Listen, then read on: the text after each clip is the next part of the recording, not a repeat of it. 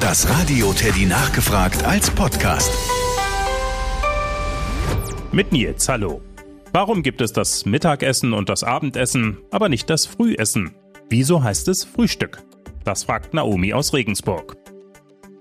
Das deutsche Wort Frühstück gibt es schon seit ungefähr 600 Jahren.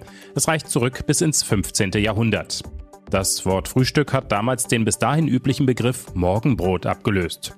Und genau das ist der entscheidende Punkt. Das Frühstück, das ist eigentlich das Morgenbrot, also das in der Früh gegessene Stück Brot. Also keine komplette große Mahlzeit wie das Mittagessen, sondern eben einfach nur das frühe Stück Brot. Übrigens, in anderen Ländern ist das teilweise nicht viel anders. Zum Beispiel unsere Nachbarn aus den Niederlanden, die nennen das Frühstück On-Bite. Das Wort ist verwandt mit unserem deutschen Begriff Imbiss und bezeichnet als Frühstück eine leichte Mahlzeit. Im ursprünglichen Wortsinne das Anbeißen. Auch in Frankreich ist das Frühstück nur eine kleine Mahlzeit. Im Französischen ist das Frühstück das Petit Déjeuner.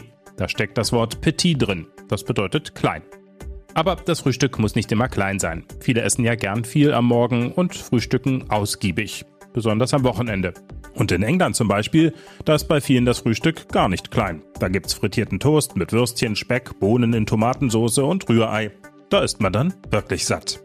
Das Radio Teddy nachgefragt. Eine neue Podcast-Folge immer donnerstags und alle Folgen bei Radio Teddy Plus. Vorhören, nachhören, mehr hören.